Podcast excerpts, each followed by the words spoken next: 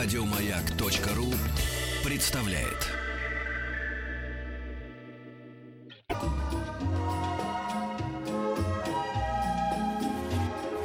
Клиника Фадеева. Так, дорогие друзья, как и обещали, у нас сегодня в гостях врач-гастроэнтеролог, доктор медицинских наук, профессор Федор Александрович Черноусов. Федор Александрович, здравствуйте. Добрый день. С чего мы сегодня начнем, прежде чем а, приступим непосредственно к лечению? Может быть, у вас есть какая-нибудь информация для наших радиослушателей? Вы знаете, наверное, есть пожелание. Я как раз только что сейчас приехал с работы. Вот, и, так сказать, наблюдение некоторых больных навело такую вещь, что давайте все-таки, если у человека что-то болит, обращаться к врачам. Чем дольше мы затягиваем, чем дольше мы не обращаем внимания на некие симптомы болезни, не хотим идти к врачу, а ладно, пройдет, а рассосется и так далее, тем сложнее нам, врачам, потом э, людей лечить, и иногда приходится их спасать. Э, это всегда намного сложнее, чем предупредить или э, увидеть болезнь и начать ее лечить э, в самом начале. А вообще лето для э, врача-гастроэнтеролога это жаркая пора или наоборот, там по сравнению с весной, когда все болячки наши обостряются после выхода из спячки, это, в общем, относительно спокойное время?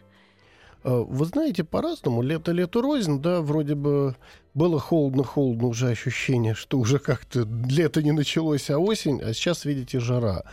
Да, проблемы могут быть какие-то с водой где-то на даче, там, люди приехали, у них колодец, они его забыли несколько раз откачать, почистить, э, попили водички, которая зацвела, и вот угу. здравствуйте гастроэнтерологам. Да, это точно. А еще э, всегда мне было любопытно, вот сейчас э, всякая зелень, фрукты, овощи. Всем ли людям э, это полезно? Ну, мы все хотим это, это есть, потому что это вкусно, лето, нужны витамины. А вот как это все отражается на нашем желудочно-кишечном тракте? Если у человека с желудочно-кишечным трактом все хорошо, конечно, это все полезно. Ну, а есть у нас у всех гастриты практически. Ну, не у всех. Не у всех. У кого-то и цирроз, знаешь, не надо тут. Не, мне кажется, ну вот все говорят, что нет людей без гастрита, хотя бы начальной стадии какой-нибудь. Ну, гастрит гастриту рознь. Если это совсем начальная стадия, то, наверное, ничего страшного не будет. А если у человека это достаточно выражено, то, естественно, есть определенные ограничения. Они могут быть и по свежим овощам, фруктам, по грубой клетчатке. Вот если у человека действительно гастрит э, яркий, то грубая клетчатка, типа капусты и так далее, она ему противопоказана, потому что будет механически э, вредить. Угу. Угу. А зелень? Вот то, что у нас в огородах, там всякое, там укроп, петрушка, вот это все, это тоже противопоказано? Э, смотря в каком количестве. И смотря какая зелень. Да, Я прям жменями. Если лук, э, то он может раздражать, а если чеснок, так тем более. Чеснок вызывает усиленное выделение соляной кислоты. Вообще, если у вас есть зелень, с огорода, да, после, это здорово. После лука и чеснока вот бывает изжога, всякие такие какие-то вот неприятные ощущения, да? Не знаю. Да, особенно, осо, особенно от э, свежего чеснока, да, конечно, да. может быть. Прям уже в какой-то момент ты, ты понимаешь, что уже ты, ты уже взрослый, потому что раньше можно было чесноку раз и все, и ничего особенного не Иногда сердце начинает как э, пламенный мотор после чеснока, но если много так.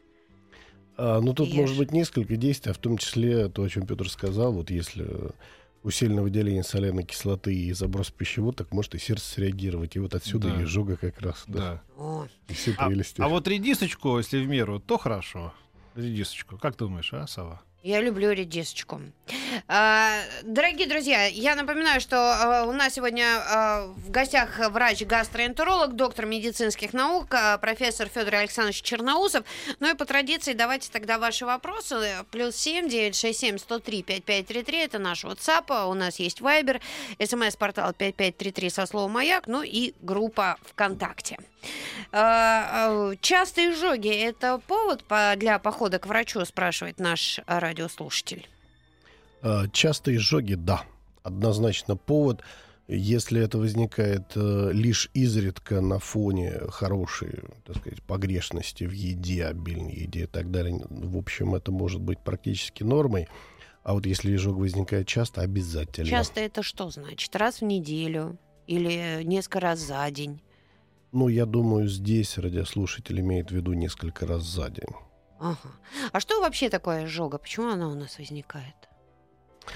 Э, Это чувство, э, если мы говорим о классическом Мгм. симптоме изжоги, иногда он маскируется, это чувство э, жжения, вот, начиная с эпигастрия и вверх где-то за грудиной, вплоть до горла.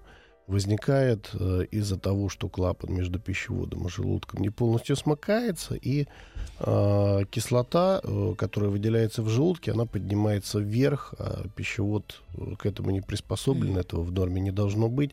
И вот у человека появляется вот это чувство тошноты, изжоги, в кавычках, тошнотворности такое это вот может быть. А я где-то слышала, по-моему, Лор а, говорил, что иногда вот э, эта изжога причина того, что вот задняя стенка горла красная, ну, раздражается. Еще влияет на лор органы. Да, такое может быть? Это может быть, да, и Лор, э, это хороший Лор говорил, абсолютно прав. Это бывает нечасто, но действительно бывает, вот э, когда достаточно сильно недостаточность клапана, чаще это бывает ночью, когда человек принимает горизонтальное положение, то может э, происходить затекание желудка в пищевод вплоть до верха. И у человека могут быть ангины, проблемы с лор-органами, а лоры э, свои патологии не находят, и тогда уже могут передавать гастроэнтерологам. А как это все лечится? Это тяжело, это таблетки или это какое-то оперативное вмешательство? А, И так, и так. То есть э, большинство больных с этой проблемой лечатся консервативно, то есть таблетками, э, определенной диетой и образом жизни.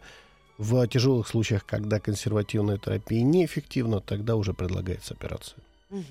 Здравствуйте. После колоноскопии поставили диагноз эрозивный булгинит. Опасно ли и нужно ли это лечить? Э, Врачи говорят противоположное. Не особенно понимаю, что это такое. Э, Это воспаление в области бугиневой заслонки, это вот где слепая кишка, то есть это достаточно далеко там. Э, Если есть действительно эрозии, лечить, конечно, надо. Нужно Мгм. обратиться к гастроэнтерологам в обязательном порядке, э, показать результат колоноскопии, при необходимости провести дополнительные исследования, если гастроэнтеролог сочтет, и, конечно, это нужно лечить.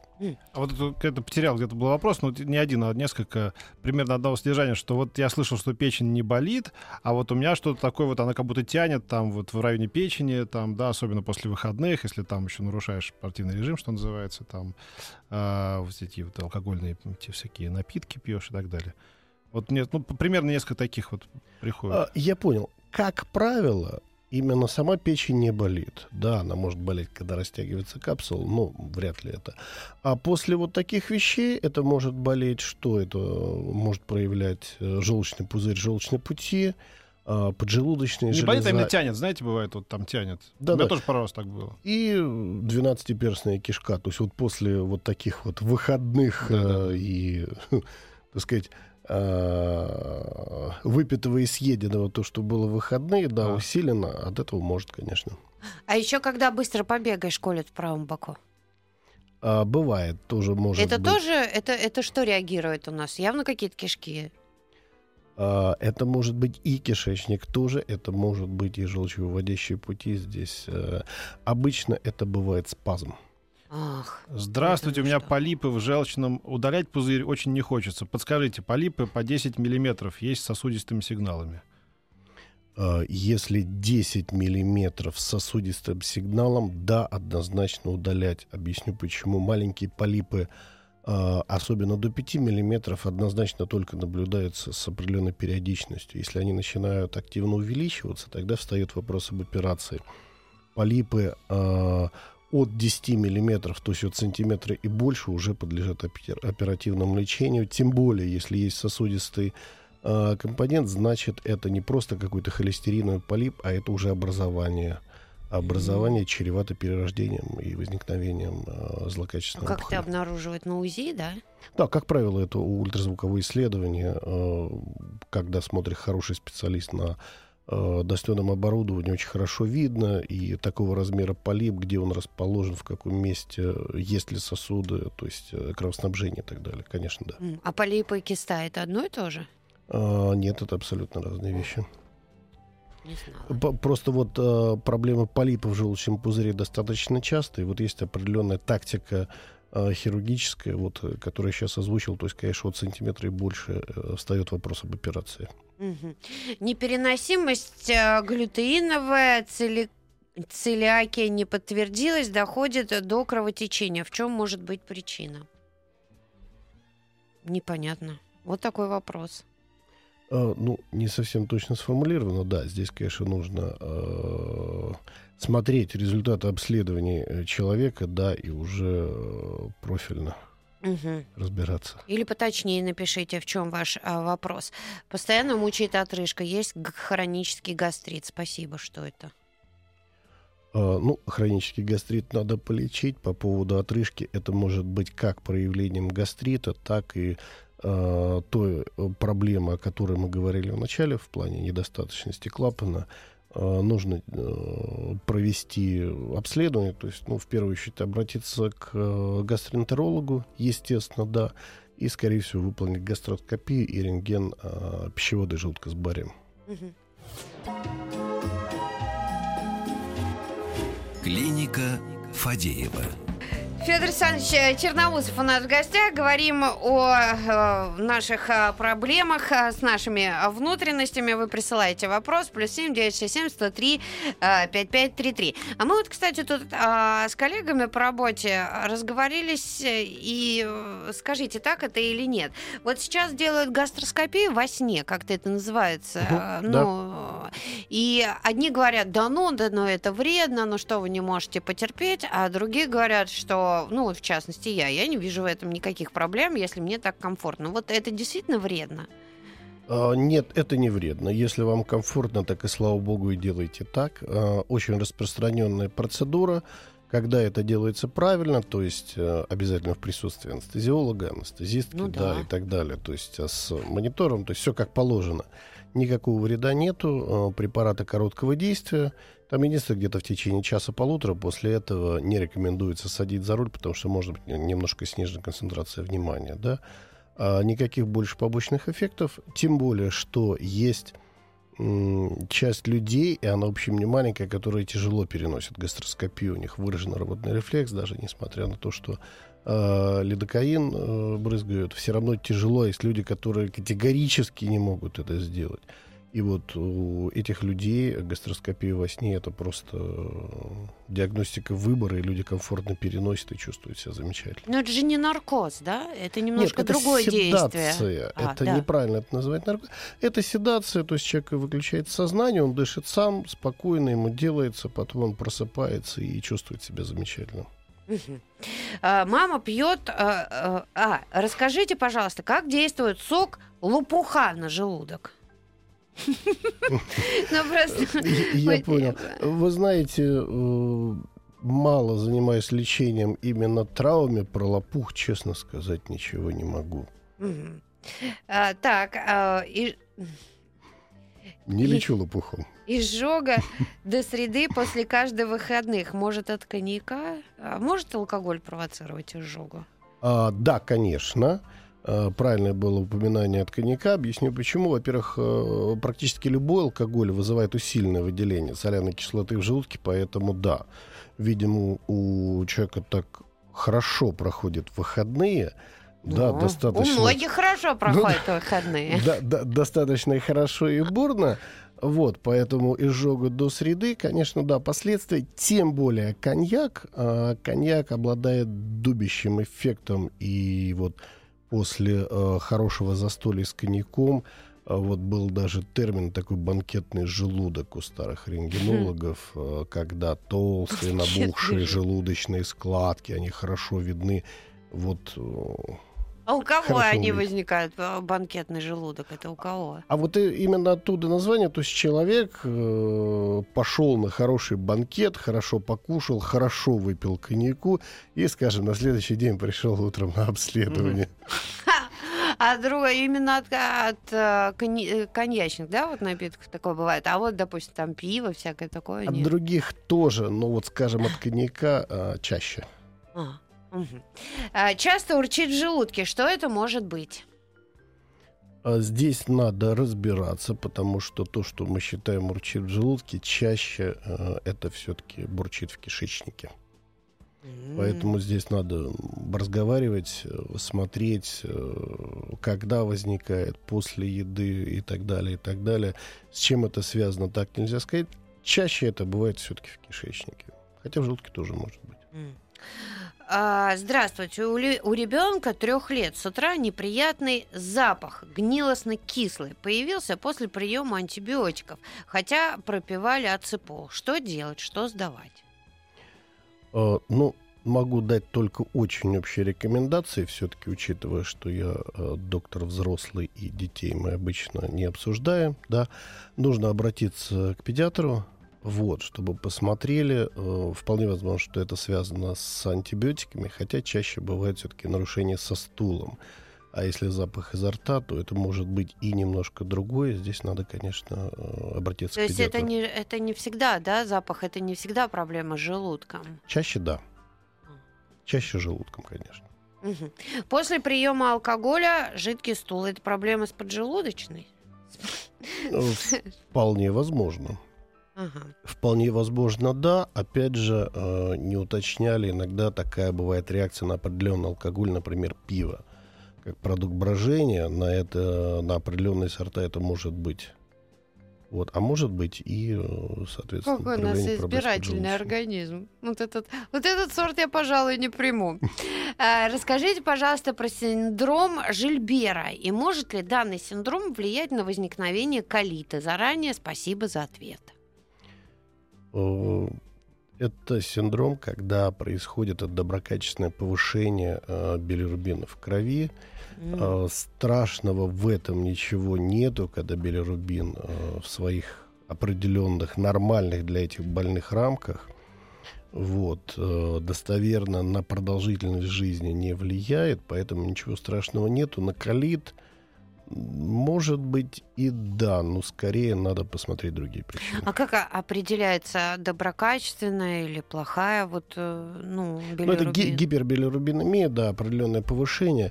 Вы знаете, там есть определенные э, критерии, когда исключается все остальное, берутся анализы. И вот когда у человека только избирательно повышен билирубин, все остальное хорошо, то вот тогда бывает ничего страшного Ага. в этом нет. А, вот спрашивают, что на УЗИ показалось, что печень совсем чуть-чуть увеличена, но все показатели химические в норме. Что это может быть и стоит ли волноваться? А, Если увеличено чуть-чуть, э, действительно чуть-чуть, и показатели все остальные в норме, думаю, что опасений нет. А Из-за Если- чего так может быть? Это могут быть э, просто анатомические особенности. Тем более, вы знаете, что такое чуть-чуть. Если есть определенный размер, там, скажем, 15 сантиметров, а у человека 15 целых, там, 3 десятых, ну... А сантиметр это чуть-чуть? Или а, это уже много? Ну, это Нет, уже... ну это я, чтобы человеку Я, понятно я было. понимаю, да. То есть, если несколько миллиметров, плюс э, разные специалисты по-разному могут померить размер, чуть-чуть можно сместить датчик, и размер будет немножко другой, поэтому вот такие вот небольшие погрешности, ничего страшного нету. Тем более, да, если э, слушатель э, действительно провел другие анализы, сделал анализы крови, и никаких других изменений нет, все показатели э, нормальные, нет там ни гепатита, ни так далее, то можно не волноваться. Мгм. Как надо правильно принимать минеральную столовую воду, типа и синтуки в повседневной жизни использовать для здоровья? Ну, воду именно минеральную тоже лучше, конечно, принимать э, после консультации с гастроэнтерологом, потому что разная вода бывает для разного. Э, при повышенной кислотности бывает вода, при пониженной кислотности вода, разной минерализации, да, там, скажем, Мгм. разные ессентуки, может быть среднеминерализованная вода, может быть сильно минерализованная, потому что если просто так э, высоко минерализованную воду пить, то можно себе заработать другие проблемы. Мгм. Продолжим после новостей и новостей спорта. Выбор редакции.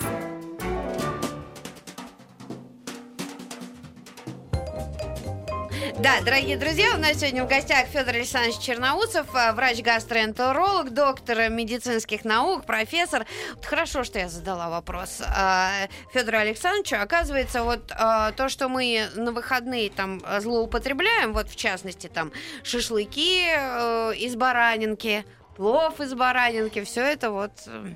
А как долго это все будет выходить из организма? Вот э, чтобы потом пойти и сдать анализ крови, вот э, как быстро это уничтожается? А, Здесь все-таки еще зависит, понимаете, много факторов. Первый, сколько съесть? Мгм. Одну тарелку или две, три, еще чем-то. Да, первое. Второе, а, жирность того же, той же баранины, она может быть разная, смотря какая часть. Жирность плова тоже может быть очень разная. Мгм. Если приготовлено с курдючком, то есть как положено, конечно, жирность будет достаточно большая, но можно сделать плов и почти постный. Вот. И плюс, конечно, чем запивать. Ну как чем? Вот. Нет, я, я к чему? Можно, Зеленым чаем. можно запивать зеленым чаем. И это очень хорошо. В принципе, плов с холодным Ну да. нельзя. Вот. А можно запивать водкой или коньяком. И тут возникает вопрос, а в каком количестве? Ну вот Их- этот удар быстро Да-да. пройдет А, смотря сколько съесть и сколько выпить. Это может быть, если мы говорим о постном плове, на следующий день могут быть приличные анализы. А если мы говорим о нескольких тарелках жирного с хорошим запиванием, не зеленым чаем, это может быть несколько дней, ферменты могут быть повышены. А вот э, я знаю, что не только я так делаю, но еще я, например, э, в течение недели вот мясо ничего такого вообще не ем. Я единственное, Ну, что только водка, она это такая калорийная. же, это зачем делаю... А, минуточку. Дай мне по-серьезному У нее спросить. редиска и стакан. И, кстати, нормально жива до сих пор. И в эфире ничего бодрого.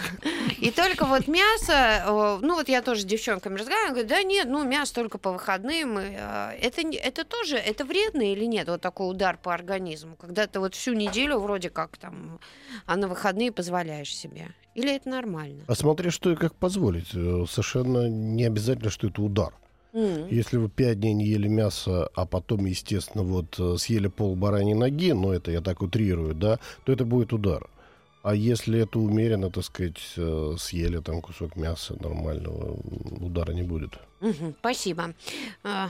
Ну что, вот все оттоптался Причем- на причем мне редиску с она ест, она, с- она занюхивает. Да, зачем расходуете редиску? Да, Она да. говорит, редиски у меня пучит, а так хорошо проскакивает. Петя, сильно... Топчись на соведущем, это известная О, игра. да. Сильно увеличенная селезенка на другие показатели в норме. Может это быть индивидуальной особенностью или надо проверить что-то особенное? Ну, Индивидуальной особенностью тоже может быть. Я встречал не раз, когда у людей, в общем-то, нормальные анализы, никаких вопросов, а там при операции по какому-либо поводу на брюшной полости действительно селезенка таких больших размеров бывает. А вот Но СОС, исключить СОС, остальное, возможно конечно. ли вылечить сильное газообразование? Противомикробные препараты не помогают. Анализы крови и кала нормальные. На УЗИ в кишечнике большое количество газов. Э, Если именно большое количество газов, значит, все-таки с кишечником что-то не так.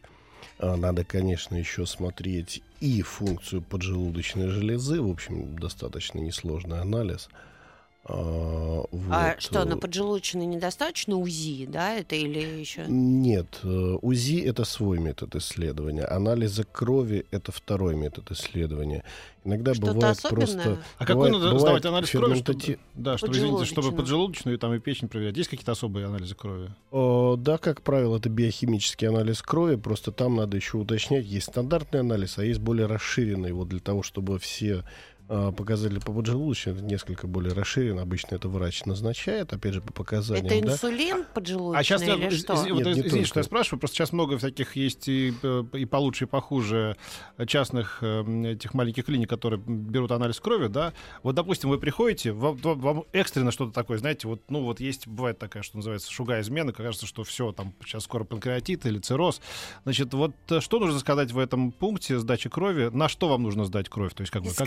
Доктор, у меня паника. Ну, нет, ну, имеется в виду, что вот что, попросить биохимический анализ крови общий или что? А, биохимический, и если мы говорим именно о поджелудочной железе, он должен быть немножко расширенный. Как правило, все-таки, если это хоть чуть-чуть уважающая какая-то себя клиника, Мгм. пусть небольшая, размер не имеет значения, то вас все-таки направят сперва к доктору, да, который должен вас посмотреть. Если вы пришли в панике, значит что-то а, происходит острое, да, и в первую очередь, конечно, нужен доктор, э, должен mm-hmm. доктор посмотреть. Mm-hmm. Потому что анализ, если это в экстренном порядке, да, это может быть через несколько часов, а если это в плановом, то большинство показателей будет на следующий день, а если у вас экстренная ситуация, надо не пропустить. Нет, поэтому... но имеется в виду не то, что Нет, а что боль, за а показатели вот, за поджелудочную в крови отвечают? Би- би- именно вот а, Биохимический. би- биохимический анализ крови, да. Это ну вот, вот, в нем, вот, вот, вот. внутри, что? что? Там много показателей.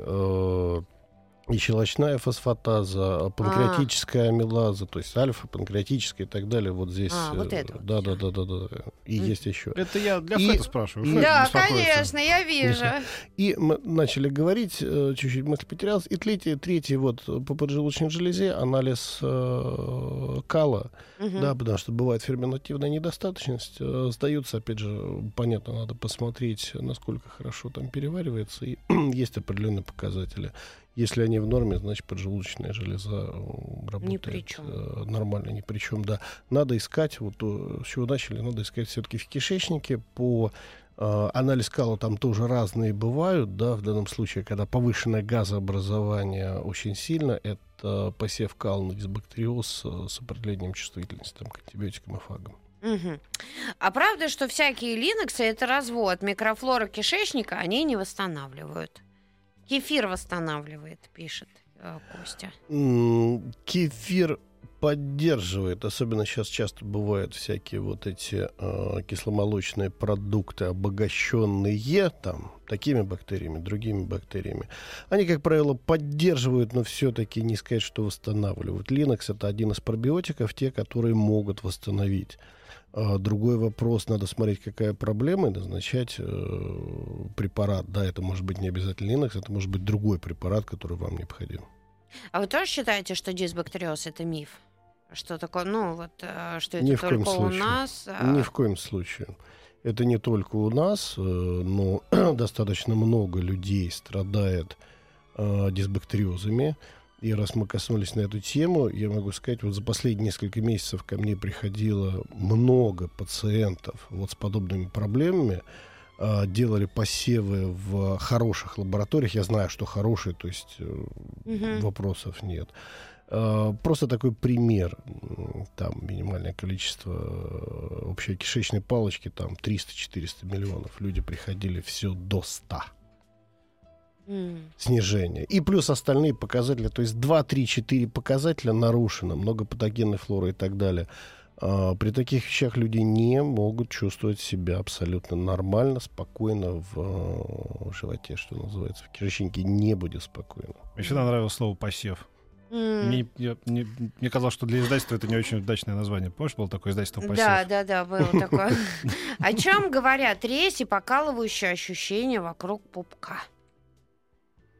Ой, они могут говорить о разных вещах. Первое, э, если это вокруг пупка, надо исключить на самом деле пупочную грыжу или грыжу белой линии живота, вот, пароумбиликальную. И той области, ну, скорее, это какие-то проблемы с кишечником могут быть. Мгм. Длительный прием ферментов влияет на работу поджелудочной железы? Да. А, длительно принимать ферменты, длительно это уже от двух недель, а, только по показаниям врача. Просто так нельзя, отучаем свою поджелудочную нормально работать, это нехорошо, это вредно. Дмитрий возмущен, что мы тут все про э, тех, кто злоупотребляет алкоголем и едой, а интересует его вот что. Что такое эндометриоз и чем он опасен? Но это немножечко другая тема. Это и- женское, и- по-моему, да, Как, что-то? как правило, да, А конечно. нас возмущает Вот. Дмитрий, который спрашивает про эндро... э, этот вот, э, Эндометриоз. Ну, Нет, я- мне кажется, это женская проблема такая. Может быть, он про жену спрашивает, нет? Ну, это немножко не тема сегодняшней Да, передачи, прямо да. скажем. Вот, очень... А так. ты только какую-нибудь глупость увидишь, ты сразу читать берешься. Так, а, но а, про почки и Тоже э, это, это явно не к нам, да? Ну, не Александрович, да. УЗИ а, показала множественные изгибы желчного пузыря. Чем это грозит? Скорее всего, ничем. А при УЗИ на самом деле достаточно часто видят перегибы, там загибы, они их называют и так далее. Как правило, они функционально незначимы и людям не доставляют проблем. Нам нужно делить кабинет пополам, потому что вот я только сейчас понял, вы Федор Александрович, а я Петр Александрович. Мы были такие два. Федор Александрович, да, Петр Александрович. Я вам сейчас направлю одну пациентку. Так, бы а, камень в желчном 1 сантиметр. Врач сказал, что их не удаляют. Что надо ждать? Обострение удалять весь желчный или можно удалить камень? Денис спрашивает из Тюмени. А с каких пор камни не удаляют? Удаляют, по-моему, как-то нет. Ну подожди. Э. Ну, как правило, если производится операция, то удаляется камень вместе с желчным пузырем, конечно же, оставлять э, бессмысленно, потому что это уже нарушена функция самого органа. а Если просто убрать камень, то потом будет все то же самое. А то разве там сейчас как эти современными лазерными всякими штуками не, не, не Это крошатся? в почках, Э, по-моему, так Вы делают. знаете, сантиметровый камень, э, есть э, методика, когда его можно раздробить, Ну, это уже он много, да? превратится в несколько мелких, а вот если эти мелкие, то есть сантиметровый, скорее всего, в общежелчные пути не пройдет, потому что большой по размеру через А, пузырный проток. А вот мелкие, нач- если начнут проваливаться в проток и будет механическая желтуха, будет, мягко говоря, неприятно. Ничего да. хорошего, да. Ой-ой-ой, прервемся.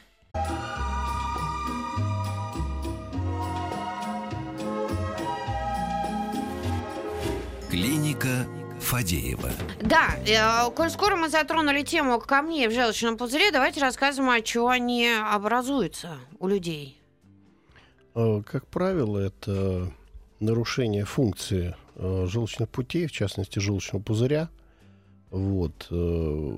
Причины могут быть разные, но часто это нерегулярное питание, длительные перерывы между едой, голодание. Потому что в этот момент происходит э, застой в желчном пузыре, М. вот, потому что пища сама по себе раздражитель. Если человек регулярно питается, то он снижает риск возникновения желчно-каменной болезни. И когда большие перерывы, то начинают выпадать сначала там кристаллики, и э, дальше уже образуются камни. То есть это все не ерунда, когда врачи говорят, что нужно каждые 4 часа питаться. О, да, регулярное питание это вот э, если профилактика не вообще на самом деле. Нет, ну не надо там насильно, да, не Да. ешь через 4 часа. Э, Понимаете, тут перерыв, перерыву рознь, потому что если вы поели действительно много, да, через 4 вы можете не хотеть есть, а если вы поели совсем немножко, то вы сами захотите. А, Просто не надо есть э, по принципу, как некоторые люди работают, утром кофе, сигареты, что называется, днем а, работа и некогда, а все остальное вечером. Вот М. это плохо. У нас всегда есть, когда... У нас не такая работа, да, чтобы вот безостановочно. Нет, Правильно? я просто, ну я могу днем и вот и не есть, и вообще никаких проблем я не испытываю, и вечером. Ну, как не знаю. Ну ладно, не обо мне. Год назад диагностировали язву. А, она зарубцевалась. Несколько месяцев назад диагностировали там эрозии и гастрит. Назначили лечение от хеликобактера. Сейчас уже несколько дней подряд изредка резь в области желудка при глубоких вздохах и выдохах и чувство переполнения желудка жидкостью. Почему появились боли? Мне скорую вызывать, спрашивает человек. Ну, во-первых, вот нет уточнения, к сожалению, где язва, в желудке или в 12-перстной кишке, немножко разные вещи. То, что на сегодняшний день есть эрозия, эрозия — это уже изъязвление, это предъязвенное состояние, да. Если на фоне а, лечения появляются боли, появляются рези, значит, опять идти к доктору в обязательном порядке. Может быть, что-то не так с лечением, может быть, надо пересмотреть схему лечения обязательно. Чем опасен для поджелудочной железы апистархоз? Ну, как спрашивают, так и задают. Я, я понимаю, да, ну, я Ну, думаю, не понятно, надо ладно. щас касаться, А, да. Расскажите про влияние горячей пищи, в частности, горячий чай и кофе. Это плохо? А если очень горячая пища, бывает э, нехорошо в первую очередь все-таки для пищевода, который первый на себя принимает вот этот э, удар именно температурный. Это может приводить к э, воспалениям в э, пищеводе, вплоть до развития опухолей, потому что бывает есть определенные э, группы, ну, национальные я имею в виду, да, которые употребляют, скажем, очень острую, очень горячую пищу, и вот в плане рака пищевода там Мгм. Бывают очаги анемические, да. Не надо перегибать. А нужно ли ребенка заставлять коротко суп есть? Горячий. Как ты без горячего? Вот все мы начинаем. Горячий не обязательно, а теплый очень хорошо. Полезно, да, все-таки? Вообще, вообще полезно. Я считаю, что да. Сейчас появляется мнение, что на самом деле все, все, все это ерунда и не совсем так. Но вы знаете, нас учили, и скажу так, никакого вреда от э, супа, в общем-то, от нормального, от хорошего супа, да, никто еще, мне кажется, не видел. А вот без него, думаю, что да. Спасибо огромное. На сегодня в гостях был Федор Александрович Черноусов, врач-гастроэнтеролог, доктор медицинских наук, профессор. Мы постарались ответить на все ваши вопросы. До Спасибо. среды. Еще больше подкастов на радиомаяк.ру.